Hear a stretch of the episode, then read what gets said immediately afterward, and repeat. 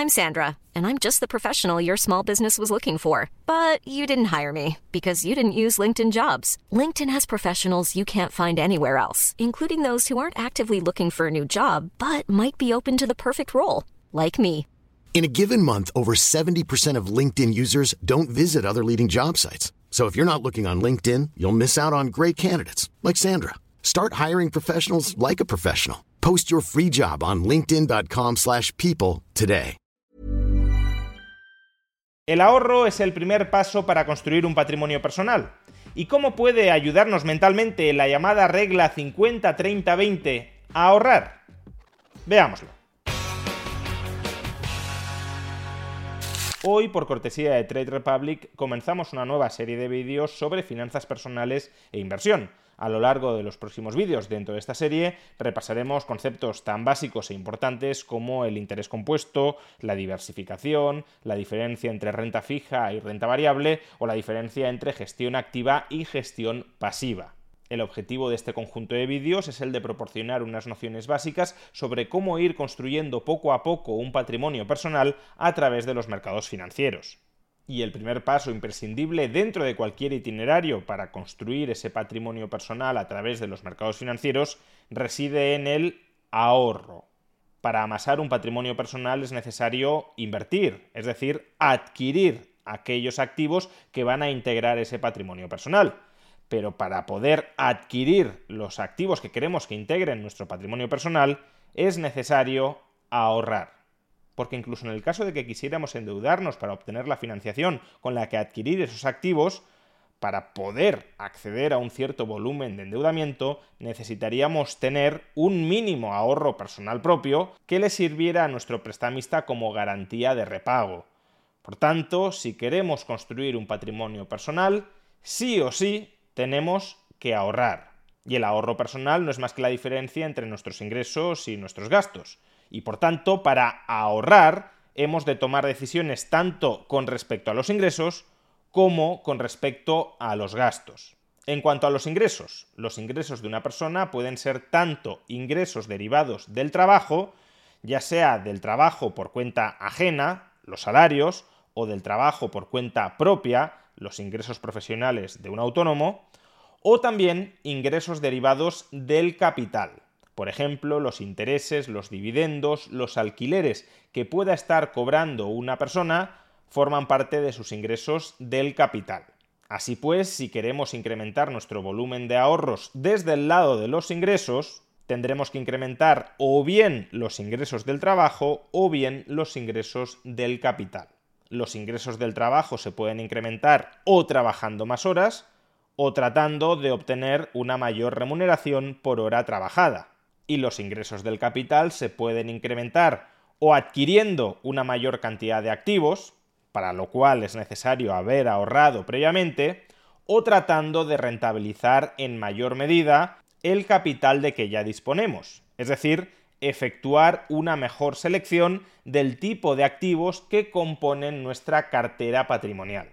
Por tanto, Ahorro es igual a ingresos menos gastos, los ingresos pueden ser del trabajo o del capital, los ingresos del trabajo se pueden incrementar o trabajando más horas o tratando de lograr una mayor remuneración por hora trabajada, los ingresos del capital se pueden incrementar o adquiriendo un mayor volumen de activos que proporcionen rentabilidad o logrando una mayor rentabilidad sobre cada uno de los activos que integran nuestro patrimonio pero a su vez también podemos incrementar nuestro volumen de ahorros desde el lado de los gastos, concretamente intentando reducir nuestros gastos para generar una diferencia positiva entre lo que ingresamos y lo que gastamos.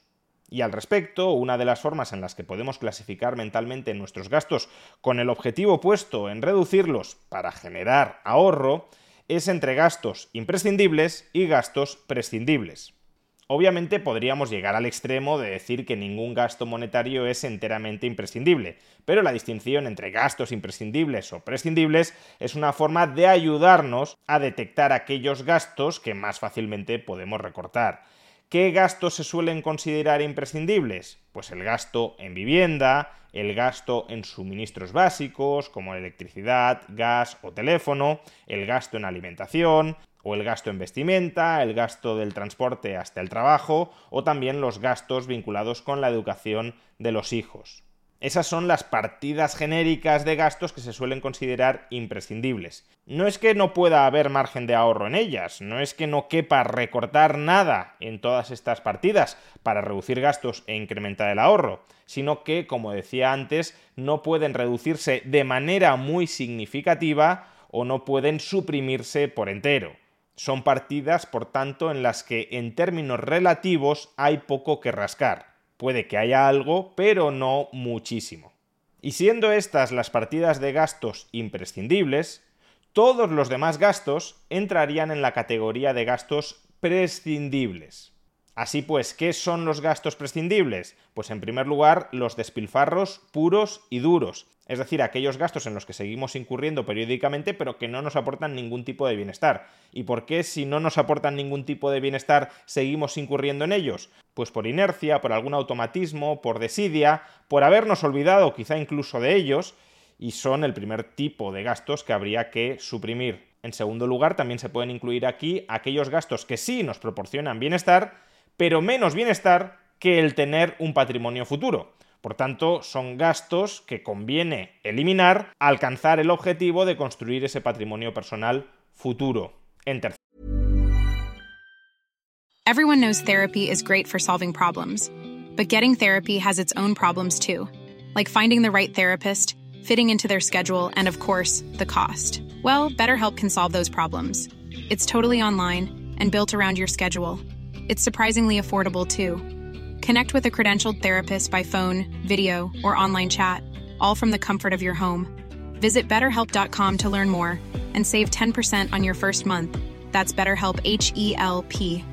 There's never been a faster or easier way to start your weight loss journey than with PlushCare. PlushCare accepts most insurance plans and gives you online access to board-certified physicians who can prescribe FDA-approved weight loss medications like Wigovi and Zepbound for those who qualify. Take charge of your health and speak with a board-certified physician about a weight loss plan that's right for you. Get started today at plushcare.com slash weight loss. That's plushcare.com slash weight loss. plushcare.com slash weight loss. Hiring for your small business? If you're not looking for professionals on LinkedIn, you're looking in the wrong place. That's like looking for your car keys in a fish tank. LinkedIn helps you hire professionals you can't find anywhere else, even those who aren't actively searching for a new job but might be open to the perfect role. In a given month, over 70% of LinkedIn users don't even visit other leading job sites. So start looking in the right place. With LinkedIn, you can hire professionals like a professional. Post your free job on linkedin.com slash people today. Tercer lugar, también entran en esta categoría los gastos que sí nos proporcionan un bienestar presente, pero que es un bienestar presente que podemos diferir en el tiempo.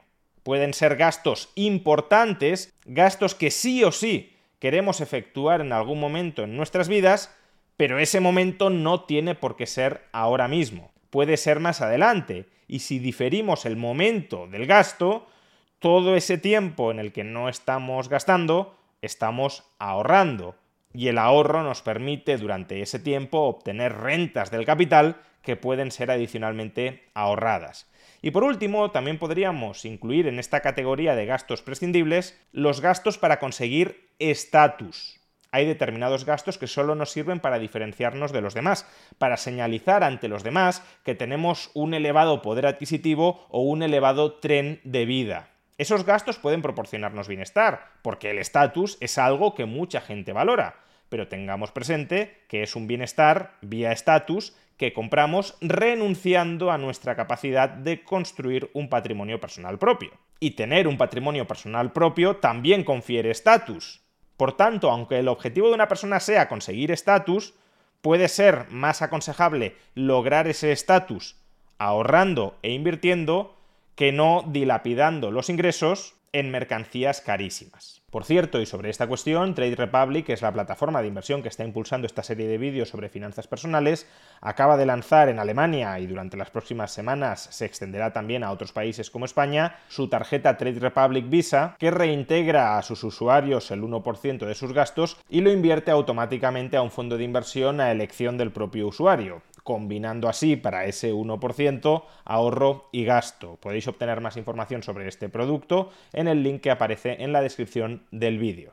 Pues bien, en finanzas personales suele hablarse de la regla 50-30-20 para marcar límites máximos a cada uno de estos tipos de gasto.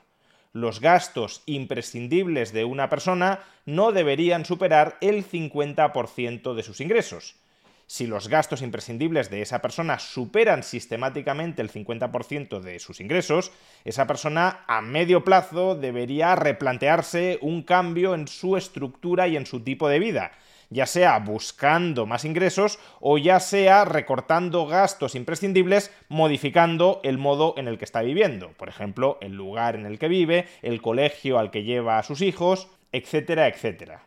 Por su parte, los gastos prescindibles no deberían superar el 30% de los ingresos. Esta, en principio, debería ser la parte más fácil de conseguir, porque si los hemos calificado como gastos prescindibles, eso por definición significa que los podemos reducir, podemos prescindir de ellos. Y por tanto, si podemos prescindir de ellos, deberíamos evitar gastar en aquello en lo que podemos prescindir hoy más del 30% de nuestros ingresos corrientes y si hasta el 50% va destinado a gastos imprescindibles, hasta el 30% a gastos prescindibles, ¿qué es el otro 20% de los ingresos?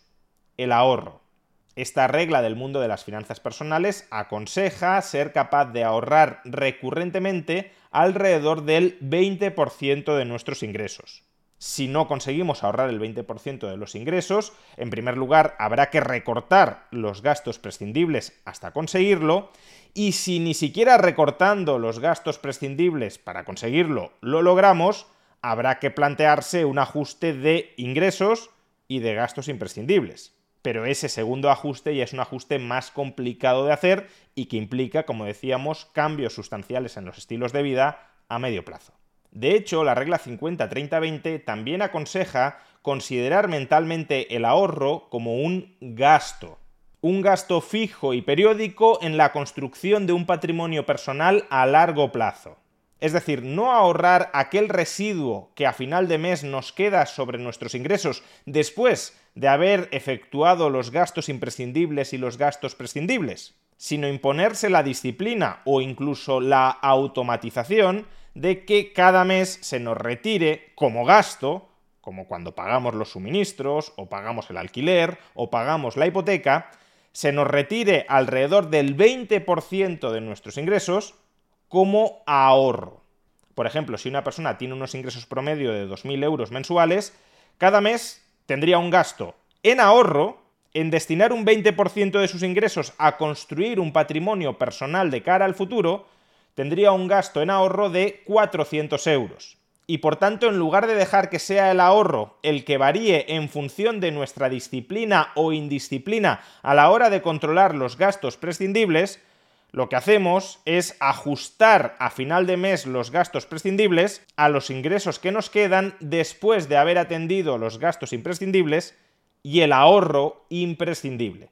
Por tanto, como decíamos, el primer paso para construir un patrimonio personal propio es el ahorro.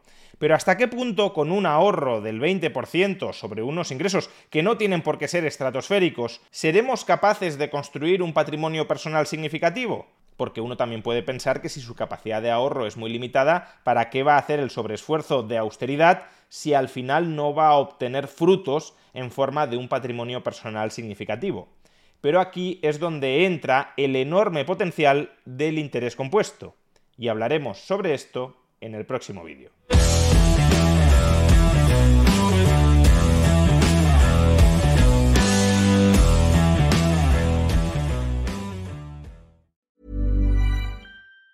Planning for your next trip? Elevate your travel style with Quince. Quince has all the jet setting essentials you'll want for your next getaway, like European linen premium luggage options, buttery soft Italian leather bags, and so much more. And it's all priced at 50 to 80% less than similar brands. Plus, Quince only works with factories that use safe and ethical manufacturing practices. Pack your bags with high-quality essentials you'll be wearing for vacations to come with Quince. Go to quince.com slash trip for free shipping and 365-day returns.